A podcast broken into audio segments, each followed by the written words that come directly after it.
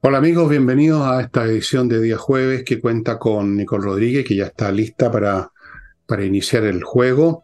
Pero antes de que lo inicie, voy a iniciarlo yo con los avisos que son habituales, como por ejemplo, ya saben, la guaguita, Ignacio. El tema ya lo conocen, no es necesario conocer más y darle más vuelta al asunto. Aquí se trata de si uno quiere o no quiere ayudar y para eso está la cuenta a mi lado. Voy a decirlo todas las veces, aunque a ustedes le salgan granos, pero es una cosa importante. Segundo, este jueves tenemos flamenco en la Casa del Jamón. Tampoco les voy a dar muchos detalles, los, de siempre. Tenderini 171, al lado hay un estacionamiento subterráneo, al lado son 20, 30, 40 metros, un estacionamiento subterráneo, hay que reservar mesa para estar cómodo, comer rico, beber rico y ver y escuchar un excelente espectáculo el jueves en la noche en Casa del Jamón. Tres, tres, lo voy a decir después en unos momentos más, el tema de mis libros porque les tengo novedades. Cuatro, no dejen de ir los que les gusta el arte a lo que está exponiendo mi amiga Laila Avilio en Holanda 100, esculturas preciosas a precios absolutamente accesibles y con el, el, elemento extra de que una parte importante de lo que ustedes paguen, o sea, una parte importante en la venta, va a ir en beneficio de una fundación llamada CAM, no se confundan, por favor, con otra, ni con la CAM ni con las fundaciones, lamentablemente ese es el nombre que tiene, que apoya a mujeres de todas las edades que están con problemas. Piensen especialmente estas chicas muy jovencitas de sectores sociales más bien humildes, con pocos recursos, que las han dejado embarazadas y literalmente muchas veces les han arruinado la vida con eso. Entonces hay que ayudar y a eso se dedica. A esa fundación va a ir parte de las ventas. Holanda 100, estimados amigos, esto está abierto todos los días hasta las, más o menos creo que como las 6, así que puede darse una vuelta antes. Y. ¿What else? Bueno, si me acuerdo. Más adelante interrumpo ferozmente nomás a Nicole y lo digo. Pero si te acuerdas, me tocan la puerta y me avisas. Te digo, toc, toc, te hago un toc, toc. Ya, vamos adelante. Comencemos. Eh, para, como, como, como, comentario, podemos comenzar con la exposición del presidente Boric hoy en el Encuentro Nacional del Agro en en Agro 2023. Eh, no da para profundizar mucho, solo poder eh, mencionar algunos de los momentos, algunos de los momentos de, su, de sus discursos. Eh, siempre parte con más allá de las diferencias, que lo repitió innumerables veces, más allá de las diferencias, porque claro, le está hablando un público que no es un sector del 20%, o por lo menos eso es lo que él visualiza, le está hablando al agro, a los empresarios, a los agricultores. Entonces, deja bien establecido, porque este tema de su identidad para él, tú sabes, muy importante, no vayan a creer que él es otra cosa. Entonces, yo nunca había visto que un presidente parta destacando las diferencias, pero bueno, dice, más allá de las diferencias, eh, hemos trabajado estrechamente para abordar en conjunto los desafíos del sector marcados por la crisis del cambio climático, la seguridad alimentaria y la necesidad de impulsar el desarrollo rural y agrícola pensando en los campesinos de Chile. Si yo tuviera de verdad que analizar el discurso, dijo más cosas que, que les voy a comentar, pero si uno fuera frase por frase, si no se quedaba con este avance que hemos trabajado estrechamente, uno pensaría que este es un discurso como de los, no sé, de los 70. Mira, es interesante, claro, el, tema es súper interesante porque... Te lo digo porque me estoy acordando que en unos programas atrás, un mes atrás, mencioné una cifra respecto a cómo disminuyó la, plantación, el área de, de plantío de papas, cuando estuvo el tema del valor de las papas y eso es el resultado de políticas o de falta de políticas del Estado para proteger, para, para, para que los agricultores hagan lo que han hecho siempre, que invierten para sembrar. Y cuando no quieren sembrar tanto porque por X razones, yo no veo cómo se asegura la, la cosa alimentaria, pero eso es un detalle entre muchos más. Claro, un detalle porque le habla a un mundo campesino que yo no sé hoy eh, realmente si se representa en ese Chile rural que él cree describir como en el Chile de los 60, no sé, 70 quizás, no lo sé, pero en este diseño imaginario que tienen de Chile le abran a sectores que em, intentan ir eh, destacando como parte de, yo diría, de, su programa. Yo creo que algunos sectores ni siquiera existen, pero es interesante el tema de la seguridad alimentaria porque lo he repetido muchas veces. El tema de la seguridad alimentaria, para que ustedes sepan que no deriva solo del programa de Gabriel Boric, viene del PNUD, eh, y viene también fuertemente en el tema de la ONU, que ya voy a hablar más adelante en el programa de la ONU y, su, y sus crisis. Pero mira la, contradicción, porque si, hablamos de seguridad alimentaria, y tú tienes toda la razón, yo me voy a concentrar en lo que es la Araucanía. Las, usurpaciones en toda la zona sur, donde más se, se, siembra y se planta, ya llegan a alrededor de 703 predios. Las principales zonas de cultivo del sur es eh, donde se siembra trigo, avena, papa, lo que tú comentabas, cebada eh, y algún tipo de remolacha y ganadería. Esto ha ido bajando sistemáticamente. Ya en el año 2022 se sembró 20% menos. Algunos preguntan, bueno, ¿y dónde está este trabajo en conjunto para evitar las usurpaciones? Al final tiene que ver con eso, para evitar al final que te quemen un fondo donde tú has invertido tu, tu actividad eh, productiva. Les junto además que la CONADI ha comprado 230 mil hectáreas, equivalente a lo que se siembra en la región de la Araucanía. Y no hay ningún registro de que esas 232 mil hectáreas sean hoy hectáreas productivas o fondos productivos o predios productivos. La Araucanía, para que se haga una, idea, representa el 50% de la producción de trigo del país. Entonces, hay todo un universo semántico y que sí, en esto de la seguridad alimentaria para Chile, la soberanía alimentaria para Chile era antes, así de, de, extremo era en la propuesta constitucional, pero a la vez, cuando se hace la bajada de lo que hay que hacer para aquello, chocamos, pues chocamos con la realidad, chocamos con que no van a hacer nada porque ahí están operando los grupos que también son parte de quienes ellos defienden, ¿no es cierto? Bueno, ahí está una vez más lo que he dicho tanto de que ellos se viven en un universo palabrero, palabrero, juntando legos verbales que les suenan bien. El medio ambiente, hay que meter siempre el medio ambiente, suena bien. Seguridad alimentaria, una frase que inventaron en el PNUD, y que hay que usarla porque suena bien. Y no se hace nada concreto para que haya seguridad alimentaria ni ninguna de esas cosas. El tema del calentamiento global, ¿acaso se, hace, se toman medidas diciendo, por ejemplo, como dijo, de que como cae tan poca lluvia, entonces ¿para qué hacer embalse? Una de las frases más estúpidas que jamás haya dicho el señor presidente. Mientras menos aguas caiga, más necesidad es de conservar la poca que cae. Eso lo entiende hasta un niño de cuatro años pero el señor que tiene 35 no lo entiende. 36. Claro. Entonces, este, ¿de qué está hablando? ¿En qué se traducen sus palabras? En absolutamente nada, en lo contrario. Como, si, porque el dejar a los grupos estos que se tomen fondo no es meramente un cruzarse de brazos. Esta, esa inactividad permite la actividad de los que están disminuyendo la seguridad alimentaria, pues disminuyendo la cantidad de alimentos que se producen en Chile.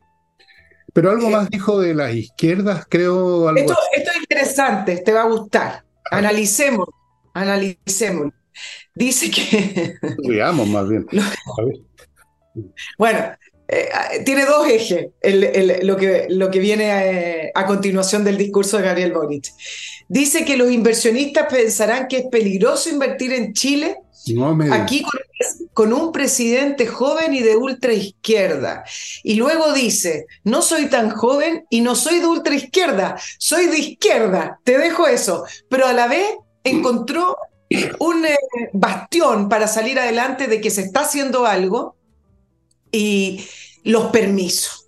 Ves que cuando agarran algo es como, sí, nosotros estamos combatiendo el crimen, como no pueden ir en contra de los grupos terroristas en la Araucanía, eh, hablan del crimen organizado, entonces tienen algo ahí donde agarrarse. Bueno, ahora su batallito de caballo de batalla es los permisos. Entonces, el otro eje de su discurso fue que él se comprometía a rebajar eh, la permisología que tanto daño le hace a la inversión de este país. ¿Y qué es lo que vamos a hacer? Le encargó el ministro Grau El ministro Grau, el ministro que dijo que no importaba que, que, el dólar llegara a mil o que siguiera subiendo porque acá no se compraba en dólar, el mismo ministro que ha mentido, ojo, que ya salió más información acerca de las razones de Sinovac y cómo Sinovac le advirtió al ministro. Bueno, eh, lo mismo que ocurre con varios otros ministros de este gobierno que mienten y no pasa nada. Pero el ministro Grau, el ministro de Economía, es el encargado de coordinar más de, más de de 30 servicios para presentar un proyecto de ley a fines de este año para poder destrabar y se supone agilizar los permisos.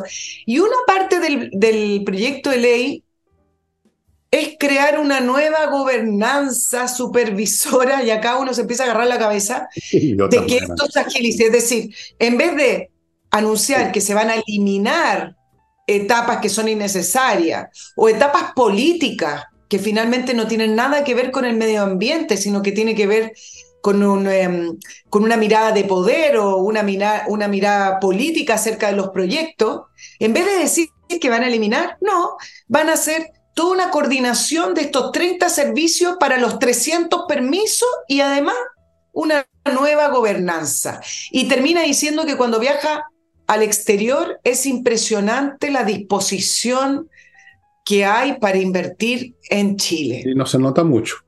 Yo no, no, no, no sé. No se nota. Habría que preguntarle a la gente Sinovac. A lo mejor es alguna manera que. Oye, bueno, ya, ya no sé cómo, cómo evaluar eh, los dichos presidenciales. Creo que no vale la pena, porque francamente son de una necedad infinita. de repente sirven para algo porque son como divertidos.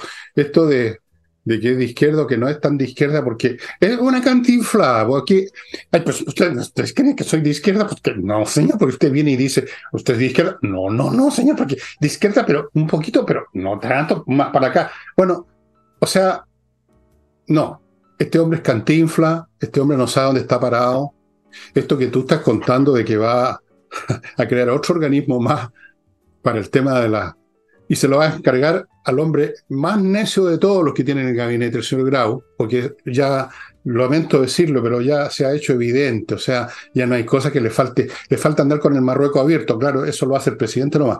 Ya no sé qué le falta hacer a Grau, lo van a poner a cargo. ¿Y cuántas veces lo hemos escuchado comprometerse algo al señor Boris, que vamos a hacer tal cosa? No hacen nada, si son incapaces de hacer nada, aunque quisieran suponiendo que quisieran, no saben cómo, no saben por dónde partir, no saben dónde está el sacapunta, no tienen idea por dónde, no se les ocurre.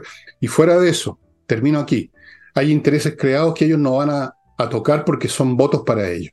Toda esa gente, todos esos grupos que trabajan en, en ese aparato estatal asociado a la permisología, la única forma de destrabar es terminar con ellos nomás, pues si no hay otra manera. Ellos están para trabar, pues para eso los crearon, para poner problemas, para encontrar problemas, o si no, ¿de qué, ¿de qué están haciendo? Lo he explicado mil veces. Tienen que dar una prueba de vida generando o creando o encontrando problemas incluso donde no los hay. Entonces, la única forma de destrabar sería acabar con esas cuestiones, o por lo menos con parte de esas cuestiones. Eso lo saben, eso lo sienten, no, no saben nada, pero lo deben presentir por lo menos. Entonces, en este tema, como en todo, la única solución que hay es la que da el calendario, porque en dos años más estos gallos se van para la casa. Espero por lo menos que así sea. Eso es. No hay otra solución. Y, hay una, realidad. Mira, te voy a dar un ejemplo bien concreto de lo que tú estás hablando. Espera un poquito, dame, ah. dame el ejemplo una vez que termine mi primer bloque y quiero partir con algo súper, yo creo, interesante para ustedes.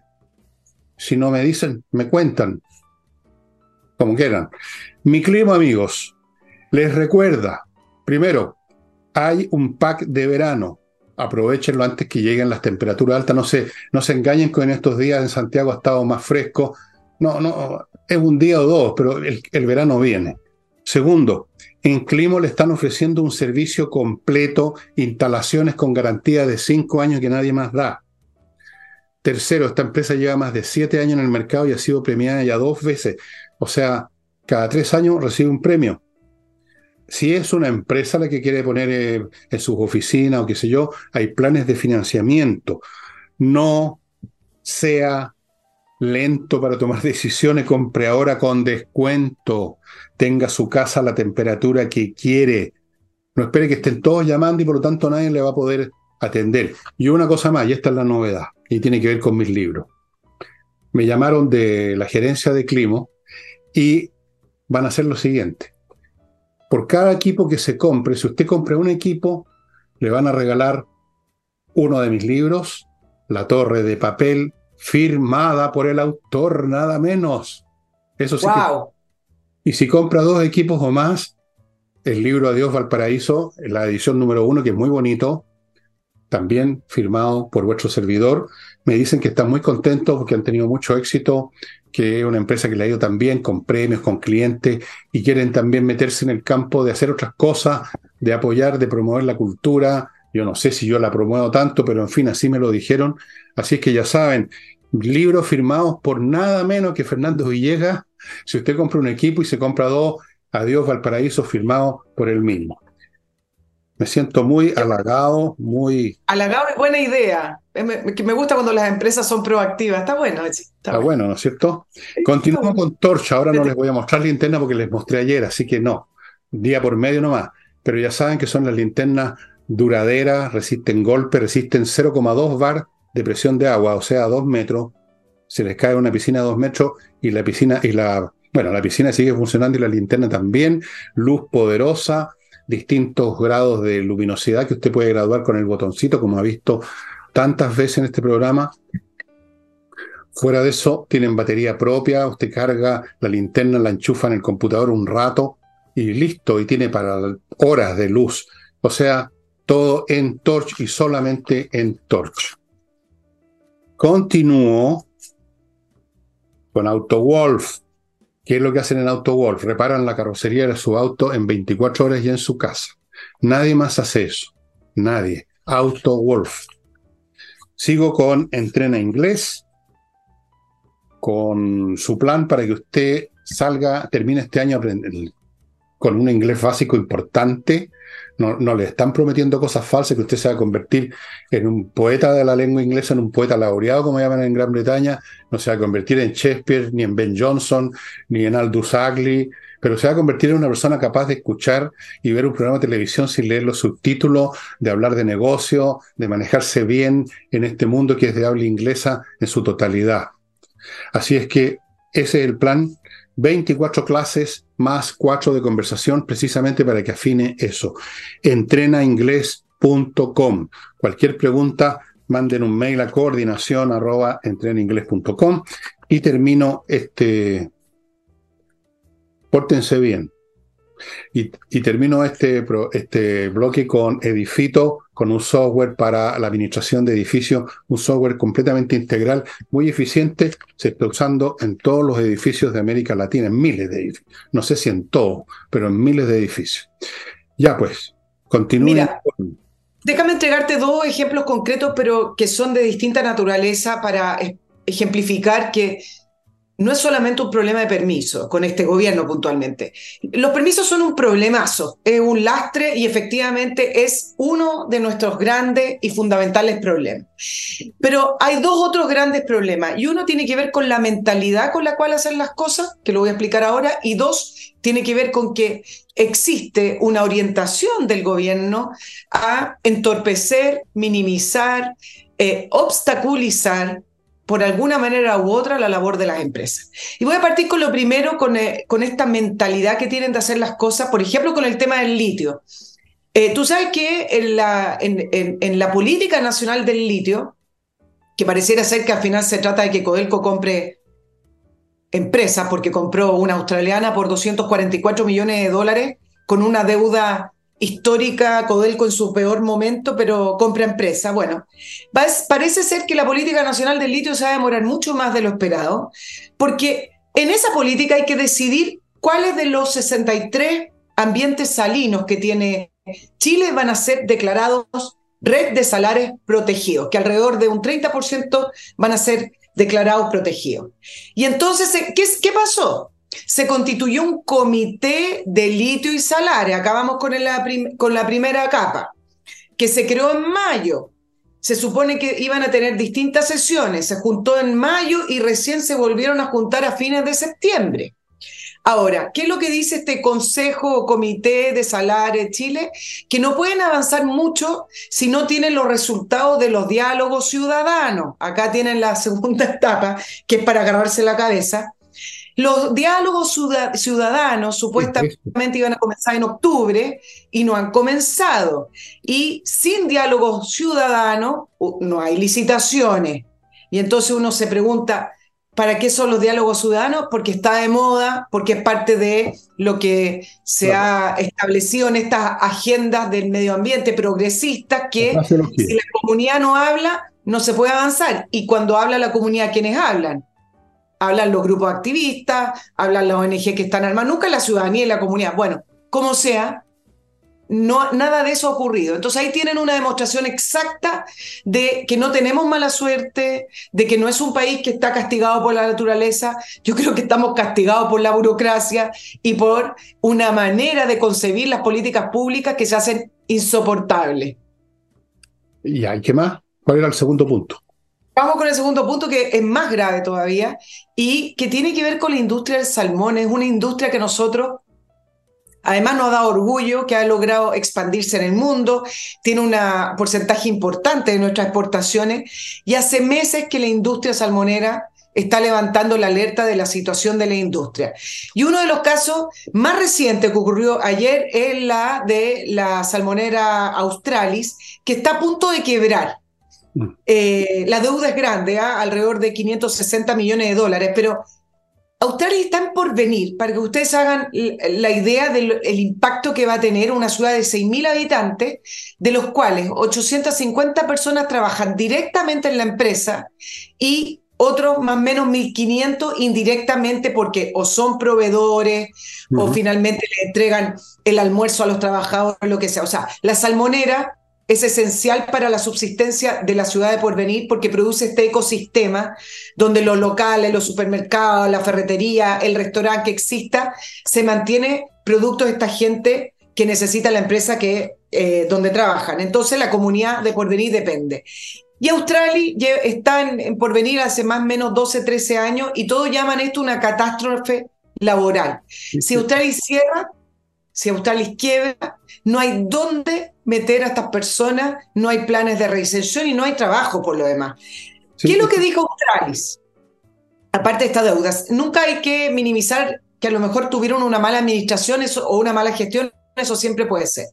Pero el factor principal, dice, es que acá hubo endurecimiento y cambios de criterios con las fiscalizaciones, sanciones sin precedentes para la industria, revocación de tres concesiones y multas de, cursadas por el, por el Ministerio de Medio Ambiente que no habían tenido nunca.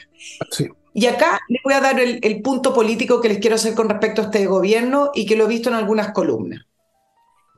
Las salmoneras tienen una concesión y esa concesión al expirarse la ley dice que se les puede otorgar otro lugar hay que postular con tiempo para que en el lugar donde la salmonera está establecida se restablezca el medio ambiente, el ecosistema, y esa salmonera se instala en otro lugar y vuelve a producir los, los salmones. ¿Qué pasa? Que el Ministerio del Medio Ambiente envió un oficio a distintas carteras para prohibir las concesiones sectoriales, lo estoy leyendo textual, necesarias para el desarrollo de actividades económicas con fines comerciales en áreas protegidas. Y aquí entramos en el problema porque el presidente Boric efectivamente aprobó una ley de biodiversidad y áreas protegidas, donde el Congreso rechazó puntualmente la prohibición de concesiones en áreas protegidas y ahora lo están haciendo a través de oficio e instructivo. Y entonces, ¿qué pasa? Tiene que estar funcionando el servicio de biodiversidad para establecer un plan que eh, entregue un plan de desarrollo en áreas protegidas y no está funcionando ni el servicio, no está el plan. ¿Y qué es lo que dice Medio Ambiente? No hay concesiones hasta que exista el servicio de biodiversidad y exista ese plan para poder paliar los efectos externos que tienen las salmoneras. Por lo tanto, por vía de oficio, por vía de instructivo, están dinamitando la empresa salmonera y además contradiciendo al Congreso que ya le rechazó precisamente lo que está haciendo el Ministerio de Medio Ambiente. Bueno, ese es un tema que tocamos hace unos días atrás, el de la... Y tú has dado más detalles eh, de la intervención del Estado en forma directa, saltándose el Congreso. Hay eh, seguramente temas ahí entre incompetencia, ideología, y habría que crear otro concepto aparte de esto de la permisología y es usando una palabra que ya existe, que es fraseología, porque me quedó dando vuelta algo que tú mencionaste de lo que había dicho el excelentísimo señor presidente de la República a los agricultores en el sentido, y que se lo dice a todo el mundo, más allá de las diferencias. Me quedo dando vuelta porque de pronto una, uno de mis unidades de cálculo lógico me dijo que ¿qué es lo que hay más allá de las diferencias? ¿Alguien me puede explicar qué quiere decir eso más allá? Como que yo dijera más allá de la Vía Láctea. Sí, claro, pero hay un, ¿pero qué? ¿Dónde está el bife con esa frase? O sea, el problema son las diferencias, pues. No podemos, digamos, excluirla. Eso es lo que también se llama en lógica. Eh, es una falacia lógica que consiste en dar por resuelto el problema que tienes que resolver, que se llama petición de principio. Entonces, más allá de las diferencias, o sea, en otras palabras, no hay diferencia. Pero si no hay diferencia, entonces no hay necesidad de hacer ningún discurso sobre las diferencias, estaríamos todos contentos, estaríamos todos andando, estaría asegurada la seguridad alimenticia, todo, todo, todo. El problema es que hay diferencias, pero él tiene que decir esa frase porque suena bien, más allá de las diferencias. Qué cosa más tonta. Más allá de las diferencias, no hay que construir embalses porque no llueve y hay que eliminar eh, la seguridad alimenticia disminuyendo las áreas sembradas, dejando que se tomen las tierras. Podría haber dicho eso, o lo podría haber dicho al revés, es lo mismo como en agarre los legos y los ponga unos con otros, más o menos. ¿Me entiende? Es decir, me recuerda a esos niñitos, esos niñitos de 11 años, 8 años que han leído un par de cosas que no entienden y se ponen los anteojos del papá y se, se, pintan unos bigotes y tratan de hacerse los inteligentes, eh, diciendo frases de las que no tienen la más mínima idea. Eso es, eso es el señor Boric. Un niño que quiere parecer inteligente y que quiere parecer Salvador Allende, además. Salvador Allende sí era inteligente. Este no. Este hombre no lo es. Digamos las cosas por su nombre. No lo es. Es un repetidor de frases. Y siempre las mismas, como tú, además, ni siquiera son frases nuevas. Siempre más allá de las diferencias. Siempre seguridad alimenticia. Bueno, ¿cuánto queda? ¿Dos años o un poco menos? No sé, a las empresas salmoneras les debe quedar de poco. Al gobierno, ¿cuánto le queda? Sí, a todos nos queda. el problema es que a todos nos queda menos que los dos años, quizás. Nos queda menos. pero, además es un tema de énfasis, porque eh, al final la gente como que se rió cuando en el, en el programa de gobierno se hablaba de este gobierno que tenía un, em, una, un eh, énfasis, se podría decir, una mirada principalmente de ser un gobierno feminista turquesa del medio ambiente. Bueno, y efectivamente le han dado poder al Ministerio de Medio Ambiente, así como cuando se le dio poder a la Seremi de Salud en tiempos de pandemia. Y decía, ¿cómo le dan tanto poder a un, ministerio que no corresponde? Que puedan violar los derechos de las personas a salir, a tener libertad. Bueno, le dieron vía decreto, y es lo mismo que está pasando con el Ministerio de Medio Ambiente, de una manera más sigilosa, porque los, ministerios importantes de Economía o de Hacienda buena pueden hablar de sí, bienvenida a las inversiones, pero por el otro lado tienen a un ministerio que ha tomado relevancia y que actúa de oficio, eh, minimizando, obstaculizando y al final casi prácticamente limitando la eh, funciones, la industria en Chile. Entonces, empieza, eh, parece invisible, pero al final el efecto es tremendo. Eso es lo que pasa cuando un tema importante lo dejas en manos de gente tonta, que la embarran, dejan las cosas peor que como estaban.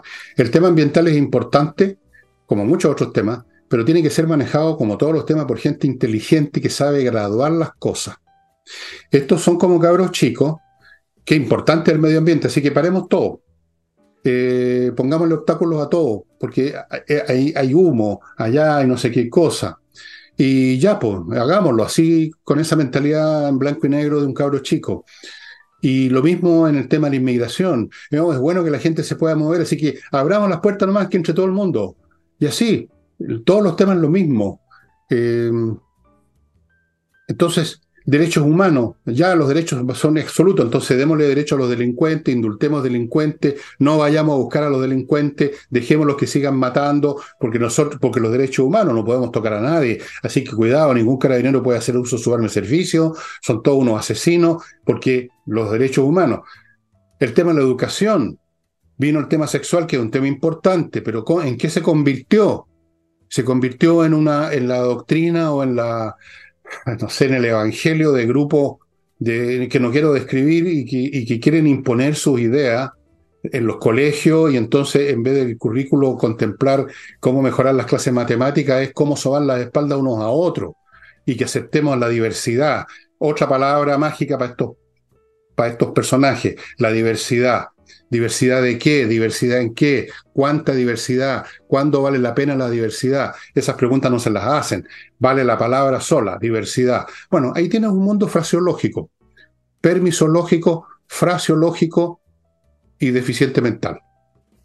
Porque yo ya no, no tengo otra forma de entender a estas personas. Tú no sé si viste, yo lo resumí ayer, el, lo que dijo Grau a propósito de Sinovac. O sea, francamente es de una persona que no tiene eh, digamos, a ver, ¿cómo lo digo? ¿Cómo lo digo, Nicole? Que no tiene... Suave, dígalo suave.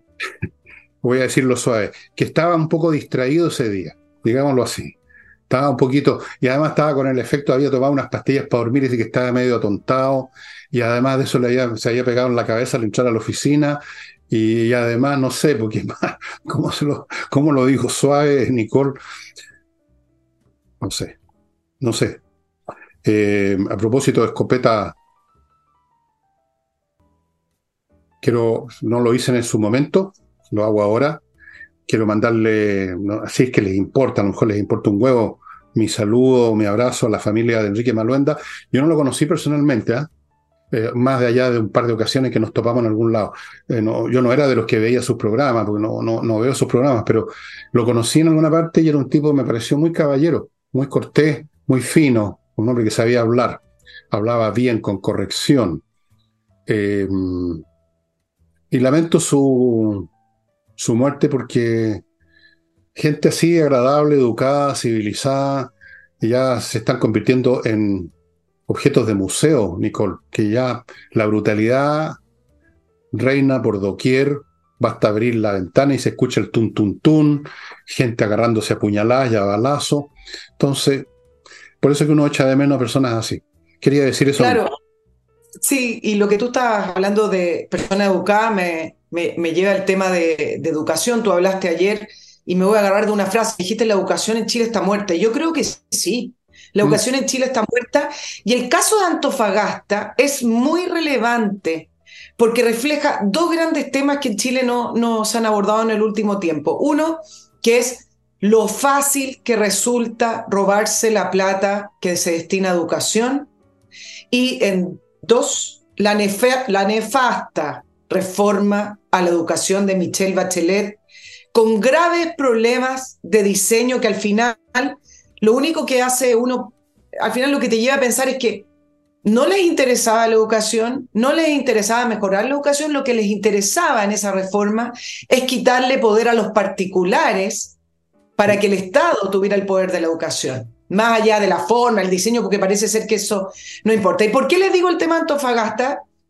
No lo digo al vacío, sino que porque eh, Antofagasta, que tiene 30.000 estudiantes sin clase, es una de las regiones que tienen operación los servicios locales de educación pública, que es parte de la reforma educacional de Michelle Bachelet de la desmunicipalización.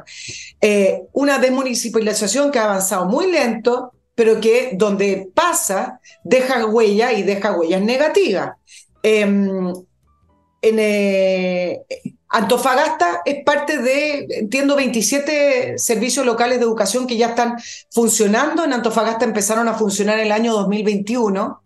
Por ejemplo, ya un informe del Mineduc del año 2022 detectó gastos por, escuchen, nunca es poco, 44 mil millones de pesos sin rendición sacaron al director ejecutivo y hay denuncias de precariedad de infraestructura, eso eh, lo, hemos leído en todas partes, falta de materiales educativos, sobredotación de personal en los servicios de, locales de educación, eh, plata sin rendir. Ya a poco andar de, esta, de estos servicios en Antofagasta, los resultados del CIMSE del año pasado, que ya una muestra pequeña, acuérdense que no se quería hacer y solo se midió matemática y lenguaje, em, mostraron que 11 colegios de estos servicios locales de educación bajaron 30 puntos en su rendición en el CIMSE, en la evaluación de los cuartos básicos. Y lo más grave, no solamente en el fondo esto, estas platas sin, sin rendir, este diseño que uno se va dando cuenta que estuvo mal hecho, burocratizado, lleno de, de, instancias, de, de, gente, etcétera, sino que lo más grave además es que el ministro de Educación, Nicolás Cataldo, quien mira las coincidencias, participó de la reforma porque era asesor del ministro Esaguirre en su momento. el ministro comunista Nicolás Cataldo, le preguntan y dice, dice frases sumamente graves, que son propias de este gobierno que siempre es muy bueno para no hacerse cargo de los problemas y patear la pelota o simplemente decir que no les corresponde. El ministro dijo que no tiene las atribuciones para forzar un retorno a clases, que el problema es del sostenedor, ¿ok? Pero la peor de las frases fue que aquí no ha fallado la educación, no ha fallado el Mineduc, aquí falló el Estado. ¿Tú te acuerdas cuando Michelle Bachelet tuvo la crisis del Sename? Con niños que eran maltratados, con mm. platas perdidas, etcétera. El Sename, que era un bastión de la democracia cristiana. Todas estas instituciones terminan siendo como predios, las cada partido político le ha puesto bandera a los servicios de este país. Pero bueno, el punto es que cuando ocurrió esta crisis del Sename, la gran frase fue, todos hemos fallado a los niños, no. No todos, los que están a cargo le fallaron a los niños. Y esto es lo mismo, acá no falló todo el Estado, es decir, pongamos un ejemplo, no falló el Ministerio del Medio Ambiente, ya que lo estuvimos criticando hace poco. Acá falló el Ministerio de Educación, quizás en parte Contraloría, por las plata. Entonces, tenemos un ministro de Educación que no solamente participó de esta reforma nefasta, sino que además dice que no puede hacer nada y que además que como falló el Estado, no, no, eh, no, no, no se puede hacer mucho. Efectivamente, la educación en Chile está muerta.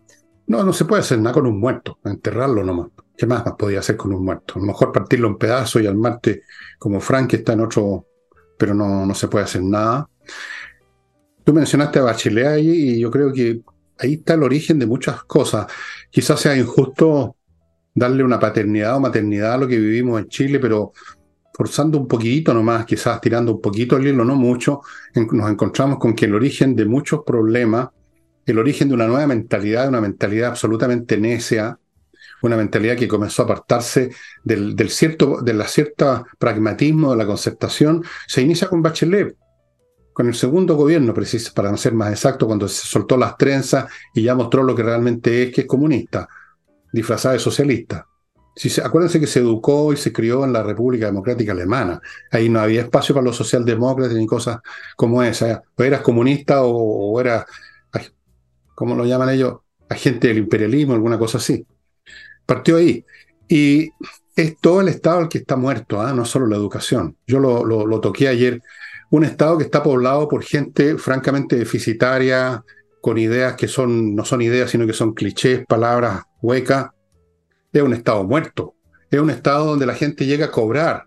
Es un Estado donde a mediodía los jefes salen con las secretarias a la, voy a decirlo, a llamarlo colación. es un Estado que simplemente le da pega a un montón de gente nomás, pues, Nicole.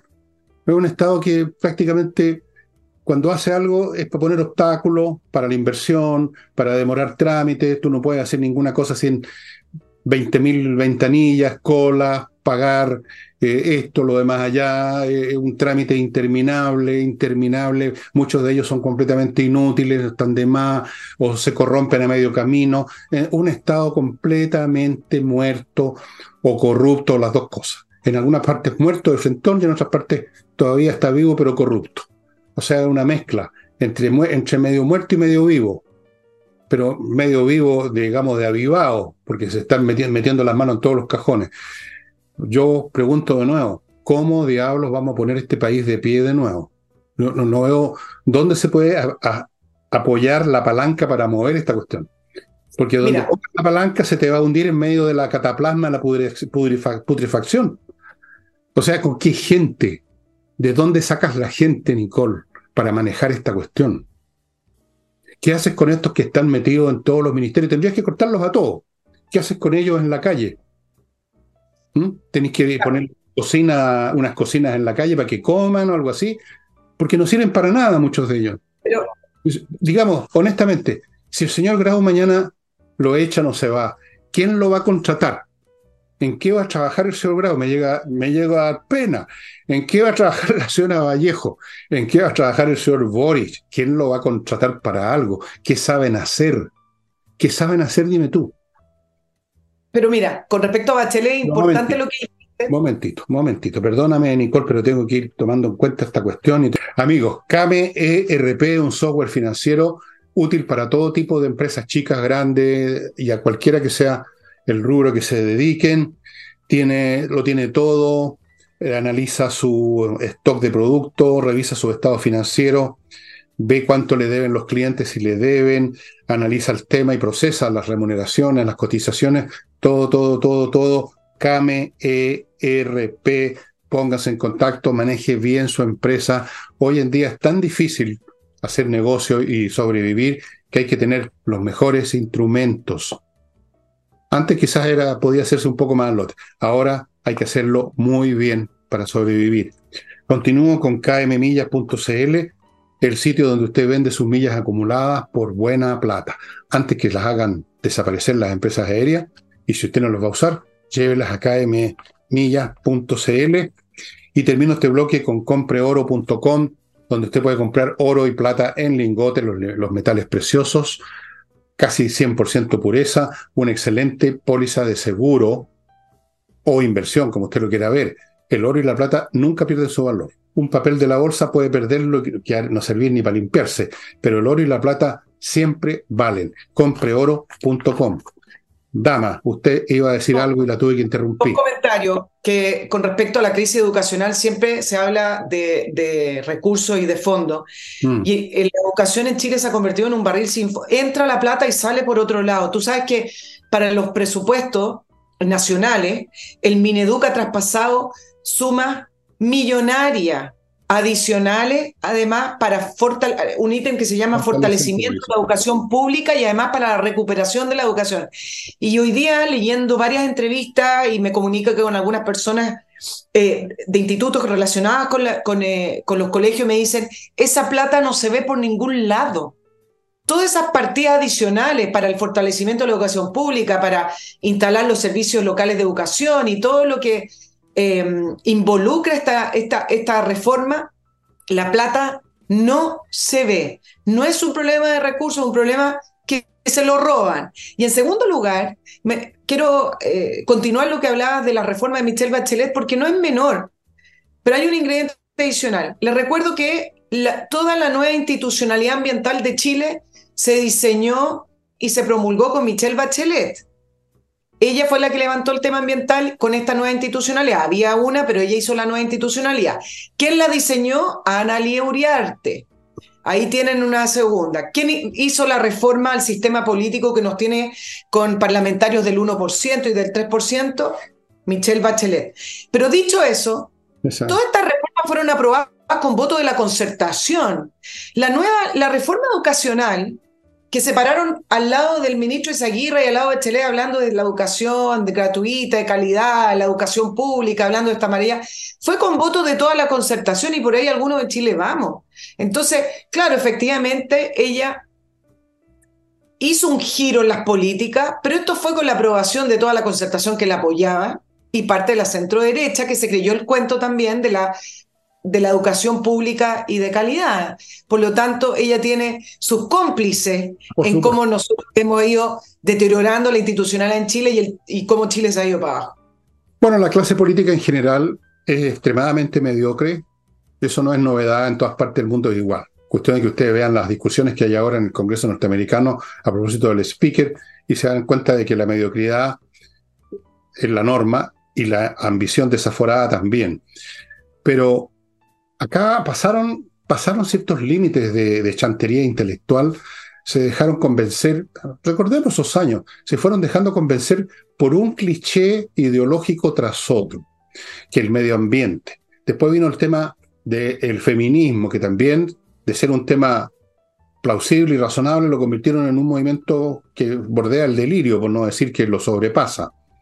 El tema educacional, reventaron, yo lo que era una educación bastante mediocre la que teníamos en Chile, pero educación dentro de todo. La mataron, eh, en salud, vayan a preguntarle a la gente que tiene parientes que se murieron esperando a FONASA. Eh, ¿Qué otro tema? Inversiones públicas. O sea, todo mal hecho. Recién estaban eh, aplicándole unas multas a una empresa que, hizo unos túneles o unos, pasos bajo nivel y que se les estaban inundando porque habían, habían unas goteras por así. O sea, todo mal hecho a todo nivel. Eh, es, un fenómeno global, es un fenómeno global y la clase política, claro, fue cómplice de Bachelet, fue cómplice de Bachelet también la clase empresarial chilena, que fueron muy miopes en muchos sentidos, y fue cómplice también en la ciudadanía en general por Nicole. Si no nos engañemos, los ciudadanos le, dijeron, le dieron el sí a las niñas todas esas frases, a todos esos principios, se dejaron arrullar con, con, los cantos de sirena, el medio ambiente, la educación. Yo nunca me voy a olvidar de un par de viejos imbéciles que andaban con los niñitos de los pingüinos con un cartel pegado en la espalda que decía, nosotros apoyamos a nuestros nietos. Se querían hacer los modernos, los viejos hueones, se querían hacer los que estaban en la onda, no sabía de qué estaban hablando. Probablemente no sabían ni la regla tres simple, pero ellos estaban apoyando a sus nietos. Entonces, eso me quedó grabado y dije yo, he ahí el país tonto que se deja engañar por otros que también están engañados y entre todos se engañan unos con otros y conducen el país al abismo. Y yo escribí sobre eso porque no estoy aquí eh, haciéndome... No, están las columnas en que dije lo que iba a pasar, dije lo que iba a pasar con las municipalidades, con todos elegidos para perfeccionar la democracia, dije lo que estaba significando la famosa, el movimiento estudiantil, y no me, no me sirvió de nada decir nada porque ¿quién me da pelota? Yo no tengo poder ninguno. Pero ahí está, pues. O sea, si tú estás buscando cómplices, Nicole, son los 17 millones de huevones que viven en este país. Te perdonen, así efectivamente la educación tenía un problema porque los municipios, a través de las corporaciones, se roban la plata también. Claro. El problema fue el remedio, fue peor. Es decir, en vez, en vez de fortalecer la fiscalización, hacer más rígidos los traspasos, eh, incluir exigencias a, los municipios o una serie de cosas que se pudieran haber hecho, hablando de la desmunicipalización, se hizo una institucionalidad que ahora funciona peor. Entonces, claro. el diagnóstico de que algo estaba pasando con la educación es correcto. Si el problema son las, las recetas que se aprovechan para, uno, quitarle espacio a los privados y dos, entregarle más poder sobre la educación al Estado y tres, más dinero para quienes conocen el sistema y saben cómo sacar esa plata para el bolsillo. Sí, eh, bueno, no, no sé, no sé ya entre paréntesis, para ir a cosas puntuales ahora, para que no digan que somos unos, unos pájaros de mal agüero, como si nosotros hubiéramos creado esta situación, ¿no? Pero tú sabes, maten al mensajero. De repente lo odian a uno porque uno dice cosas que pasan. Evelyn Matei se dio una voltereta maravillosa y pasó como esa vieja frase, dobla la cerviz, eh, fiero sicambro, adora lo que has quemado y quema lo que has adorado. ¿Tú sabes quién inventó esa frase? Algún día te voy a contar. Es lo que hizo doña Evelyn, que habló de que había que votar en contra, que el proyecto constitucional era un programa de gobierno, dijo una serie de cosas, le llovieron las críticas, perdió rating, yo la critiqué también, le pedí explicaciones que nunca me dio porque me debe considerar ya un personaje nefasto, pero ahora se dio la voltereta y yo lo celebro, ¿ah? más vale tarde que nunca. Ahora apoya encuentra que, mire, fíjese, estuve, estuve leyendo, ¿ah? estuve leyendo y no está nada de mal esta cuestión. Así es que Evelyn Matei apoya el proyecto constitucional, como cada vez más gente lo está haciendo, hayan dicho lo que hayan dicho, como Evelyn Matei, lo están apoyando. Eso finalmente es lo que importa, oye, porque eso es lo que interesa ahora. Lo, lo que dijiste antes o lo que hiciste antes ya da lo mismo. Lo menciono porque en el caso de ella fue tan notorio, pero Yo espero que mucha gente que también partió con la misma tonterita de que nada, que nada, que está, que hagan lo que es práctico en este momento, hagan lo que es práctico, lo que es menos malo por último, si ustedes quieren verlo así, ¿no es cierto, Nicole? Ya, déjame darle una mirada política. Eh, el, problema es que ah, no, Evelyn Matei. No, no miradas políticas, tú nomás le das. No, no, no. No, bueno, está bien.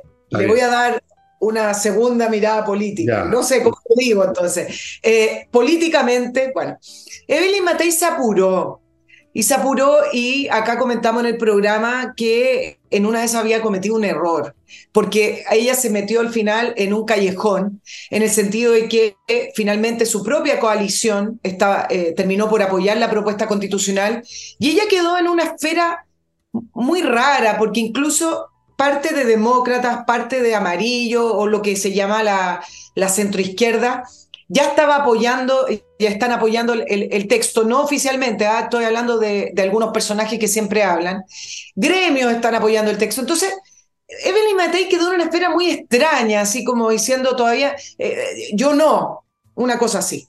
Algunos hablan de presiones, otros que no, que ella tenía que, salir a, aclararlo. Da lo mismo eso. Yo acá quiero plantear dos cosas. Creo que se le ha dado demasiada importancia a si Evelyn Matei apoya o no apoya. Sí creo que le produce, eh, le ensucia que una de, las líderes más importantes actualmente de la centro derecha, como es ella, diga que no va a apoyar un texto, efectivamente. Pero igual considero que la elección del 17 de diciembre no pasa ni por Cast ni por Evelyn Matei, no pasa por las presidenciales. Eso por un lado. Dos, creo que ya a esta altura quedó, como decía, en un callejón cómo salgo jugando en esto que me metí sola, porque yo creo que se apuró. Y lo hizo de dos maneras. Uno, tiene un capital político, voy a repetir su propia palabra, en el sentido de que la gente le cree cuando dice que lee y estudia los temas. Es distinto cuando algunos otros personajes políticos que son tremendamente ignorantes, son poco Mateo, etcétera, dicen que cambió opinión porque estudió. Bueno, creo que a ella le favorece el hecho que efectivamente es una persona que estudia y conoce los temas, entonces se afirmó en eso, que es un mérito de ella, es parte de su capital político, diciendo que estudió el texto y que sí, efectivamente, da estabilidad y algunas herramientas de seguridad, que le gustó, que es un buen texto.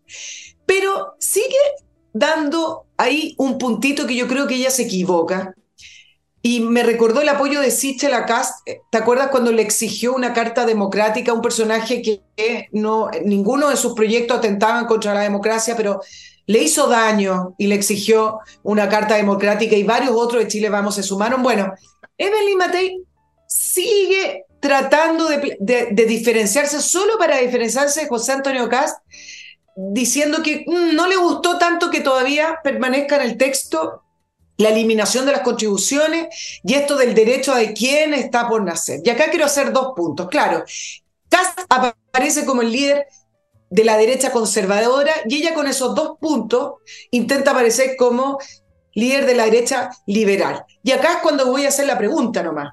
Claro, es, es re fácil ser liberal, pero a la hora de los impuestos, estar en contra de rebajar un impuesto, porque las contribuciones es un impuesto. Y es un impuesto que para muchos es injusto. Y resulta que Evelyn Matei, siendo alcaldesa claro, es bastante improbable que quieran que le eliminen las contribuciones. Pero, ¿cómo es que para efectos de impuestos ella está en contra que se rebaje el impuesto? Los liberales no, no, no comulgan con los impuestos. Pero para dar el punto de género, entonces sigue insistiendo en que ella le hubiera gustado que la redacción fuera distinta. Y en vez de apuntar a la izquierda, y esta información es importante, se intentó cambiar esa redacción, para que ustedes sepan, en el Consejo de Expertos. La intentaron cambiar desde los mal llamados expertos de la centro derecha. Y la, el oficialismo rechazó que se cambiara la redacción porque saben que esa frase es una de las controversias y ahí se pueden agarrar para decir que es una constitución que hace retroceder los derechos reproductivos de la mujer. Entonces, ahí Evelyn Matei me parece que está mal asesorada porque perfectamente podría haber apuntado al oficialismo en decir que no tuvieron la intención y la voluntad de cambiar una, una palabra, una frase que les hubiera gustado y sigue dándole vuelta un tema que legalmente varios ya han aclarado que la causal de las tres eh, las tres causales para el aborto no están en peligro, pero todavía está ahí agarradita de esa agenda que cree que le da los votos de la centroizquierda. Ya, yo voy a ver ahora el último bloque, amigo, y después voy a hacer un comentario de metapolítica, para que no, no me vengan con cuestiones aquí. Metapolítica. Salinas y Ojeda, amigos, un bufete de abogados dedicado a temas civiles, especializado en eso hace tiempo, tienen muchos éxitos porque son especialistas, así que si usted está en alguna situación que lo va a llevar un tribunal por un tema civil, o usted mismo va a llevar a alguien por ese motivo, póngase en contacto con Salinas y Ojeda en salinasyojeda.cl. Continúo con Fastmark, una empresa de transporte internacional que le trae desde Estados Unidos a su empresa por vía marítima o aérea la carga que necesita conoce toda la, los tejemanejes de la, del laberinto burocrático nacional mejor que las empresas de afuera y por lo tanto es muy efectivo para usted. También entrega el servicio de courier para personas que quieran traer algo de Estados Unidos eh, por esta vía. Continúo con patriciastocker.com, un grupo de profesionales que se encargan de registrar en Chile y en el extranjero su marca comercial para que no tenga chascos con los patúos que siempre aparecen y reclaman que ellos la anotaron primero y por lo tanto usted tiene que darles la mitad de la empresa, poco menos, para que eso no pase, que la registre patriciastocker.com, que es un grupo de profesionales.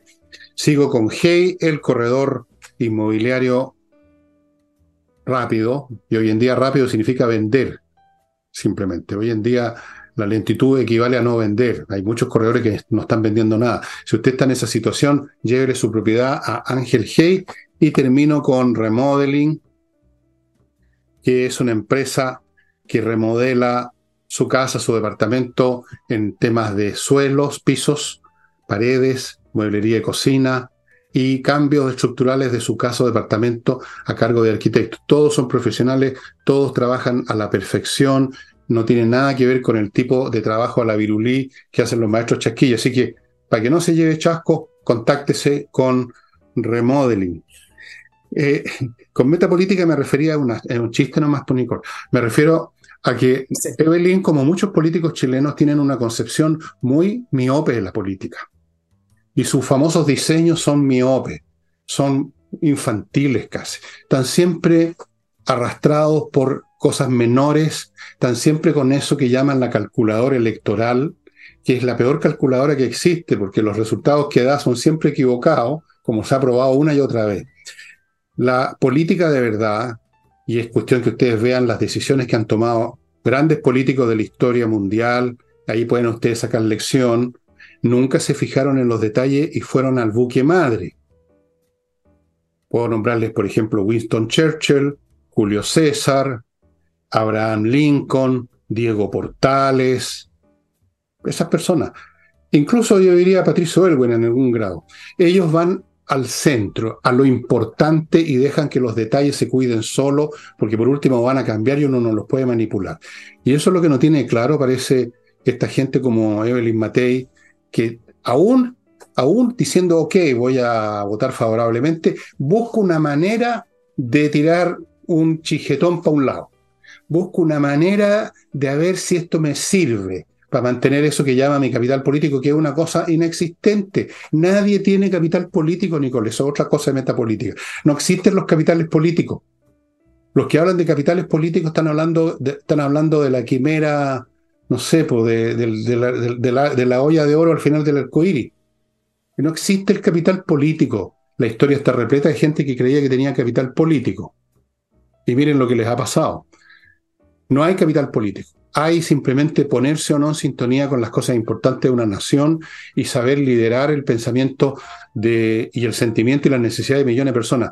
Eso es, no, no hay algo que se junte en un lugar, en una olla, un capital que está ahí que lo puedo usar de una manera o de otra. ¿Estabas tú en Nada, estaba escuchando. ¿Qué estaba diciendo yo?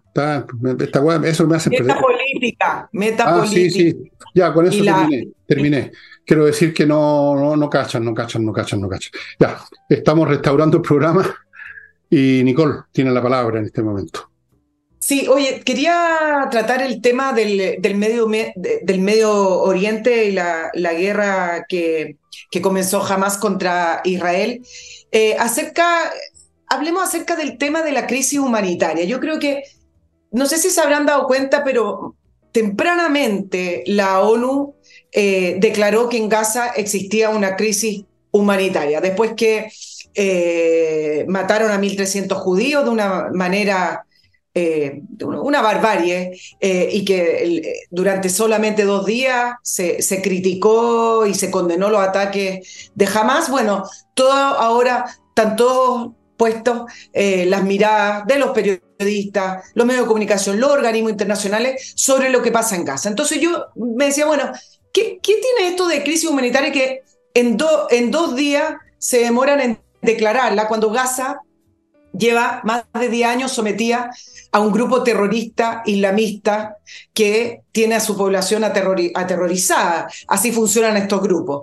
Em, y les quiero recordar que eh, a poco andar de, que estallara este conflicto, la Unión Europea anunció que iba a suspender más de 700 millones de euros en, eh, en ayuda que llegan directamente a no solamente a Gaza, también llega a, Cisjordania. Hay programas especiales de apoyo a la Asociación Nacional Palestina, etc.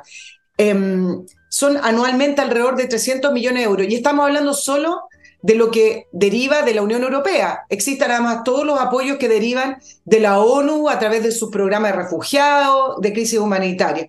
Y entonces como empezaron a presionar por la suspensión de estos millones de millones que se traspasan anualmente a Palestina, a Cisjordania y a Gaza, es que uno puede hacer el link y decir, bueno, la ONU se demoró tres días en declarar que en Gaza había una crisis humanitaria y bastaron cuatro días para que los camiones estuvieran listos para seguir repartiendo o mercadería o seguir enviando dinero que por supuesto nunca llega a los ciudadanos palestinos, no llega en Gaza, tampoco en Cisjordania, sino que llega a las autoridades de la, ANP o en el caso de Gaza termina en eh, cohetes o en armamento militar o en, en el bolsillo de los terrorista de, de Hamas. Y entonces acá uno se, se, pregunta, bueno, pero ¿por qué ocurre esto? Si esto es muy simple. La causa palestina, si ustedes se dan cuenta, terminó siendo una causa humanitaria. La causa palestina no es una causa humanitaria, la causa palestina es un problema y es un conflicto tremendo geopolítico. Pero cuando se levanta hoy la causa palestina y esa bandera Free Palestine que se suman los movimientos LGTB y los movimientos eh, también de medioambientalista, etcétera, se suman de una manera en que se ha logrado imponer esta mirada de que la causa palestina es una causa humanitaria cuando finalmente es un conflicto geopolítico y territorial.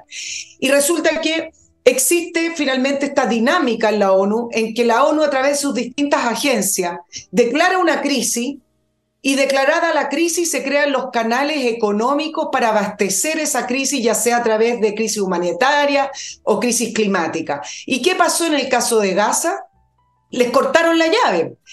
Jamás inició una guerra, Israel está respondiendo, Israel se está defendiendo, y entonces no pueden decir que jamás es culpable, no pueden decir que, que en Gaza no pasa nada, no está, hay una guerra, están pasando cosas, pero no pueden cortar la, la, llave de un circuito en el cual se forran empresas que están asociadas al lobby de la ONU, esos camiones llenos de ayuda duda de dónde viene. Viene de estas empresas que están constantemente polulando la ONU. Por lo tanto, es un negocio redondo. La crisis, la ONU declara una crisis, se declara una crisis, se establecen los canales para poder hacer llegar ayuda financiera, que puede ser a través del lavado de dinero, o empresas que están formalmente constituidas, pero que se forran también porque en esto de las crisis humanitarias la, el volumen es un volumen gigante y es un volumen permanente. Entonces al final hay un manoseo de un conflicto que es tremendo, de un conflicto que incluso creo que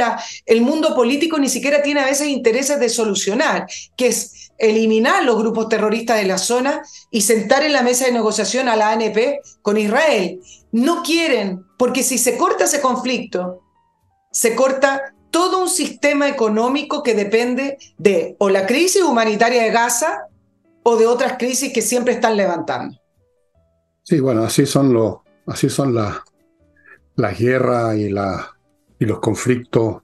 Se entremezclan toda clase de consideración y por supuesto los grupos que están en una causa, los mismas, las mismas razones psicológicas que llevan a alguien a ponerse una camiseta, se pone otras camisetas más, les da un sentido a sus vidas, salen a vociferar, no han estudiado jamás cuál fue el origen del tema. Ayer o anteayer les mostré un libro que yo sé que nadie lo va a comprar, donde está el origen de este asunto desde antes de, que existieran todos estos países, antes que existiera Israel, y, los países árabes tampoco existían, sino existían países árabes, existía el imperio turco, existía el imperio turco, por información de ustedes, no existía Siria, Irak, el Líbano, no existían, no existían, Irán sí existía, pero estaba dominado, eh, bueno, esa es otra historia, es otra historia, ellos no son árabes, son, son persas no saben nada y se suman porque esto de salir a la calle y tomarse las manos y poner los ojos en blanco gritando una causa es tan delicioso para los pechos de los, de los tipos, digamos, con poco intelecto y con muchas hormonas. Es ideal. Viva la causa de esto, viva la causa y vamos sumando causa mierda, todas juntas. Bueno, no tiene remedio. claro, Hoy día no tiene remedio, pero si, si, tú te fijas, jamás sabe perfectamente jugar esto porque está metido. y mira lo que pasó. Mira lo que pasó para terminar la idea. Cuando estalló ese famoso cohete en el hospital, que nunca fue un cohete israelí, sino que era del propio Hamas y que además no fue en el hospital, fue en el estacionamiento, intentaron levantar esta idea de crisis humanitaria y de un nivel de muerte de, de 500 niños, que siempre fue mentira. Em, lo que hizo el ejército israelí es liberar las imágenes y tuvo que citar a periodistas que terminaron a través del New York Times y otra asociación de medios importantes de comunicación, terminaron pidiendo disculpas. ¿Y qué pasó después? Si el relato está perfecto, él empieza a liberar de 200 rehenes, bueno, ha liberado cuatro, pero ¿cómo los libera? Yo he revisado las imágenes que por lo demás viene de Al Jazeera y resulta que ponen a dos terroristas dándole vasos de agua y ayudando a caminar a estas pobres personas secuestradas, maltratadas, violentadas, las ponen a caminar imágenes completas de los terroristas sentados con estos dos rehenes que le van a entregar a la Cruz Roja, entregándoles comida, agua y limpiándola. Es toda una escena para levantar y que no se muera el tema de la causa humanitaria en Gaza, para que la gente siga creyendo que esto es un problema de causa humanitaria y no que es un problema de Occidente contra el terrorismo islamista. Bueno, es complicado, es complicado, es complicado. Además, no poder y, por supuesto, los últimos que van a aclarar cualquier cosa son los señores periodistas. Esos son los, esos son los que empiezan en primer lugar a, se, se, chupan cualquier cosa que les dice alguien la echan a correr y después piden excusas. Sí, lo, hemos visto antes. Bueno, amigos, se acabó el programa por hoy. Em, por, hoy, porque yo sigo adelante mientras pueda. Eso depende también de ustedes, estimados amigos. Estos programas no se hacen con maná caído del cielo. Perdonen que sea tan brusco, incluso roto si ustedes quieren. Pero estas cosas funcionan, y no solo el mío, el programa también de, el programa también de Nicole. Estas cosas funcionan con apoyo, con apoyo de empresas, con apoyo de personas que están en Patreon. Y mm, a veces a mí, honestamente, te voy a decir una cosa, Nicole, no era decirla. Eh, cuando hay personas que te dicen, ¡ay, qué bueno su programa, me gusta! que ah, ah, ah", Pero no, no, no, no, no, apoyan en nada. O sea, es re fácil, pues, es re fácil abrir la sanguchera y decir, qué bueno su programa, y no, nada, no pasa nada. Amigos, acuérdense de Nicole, sobre todo partan con ella que está empezando recién. Eh, y recuerden que esta cuestión... Una causa, causa humanitaria, causa humanitaria. Es una causa nicolitaria. La mía es una causa villeguista.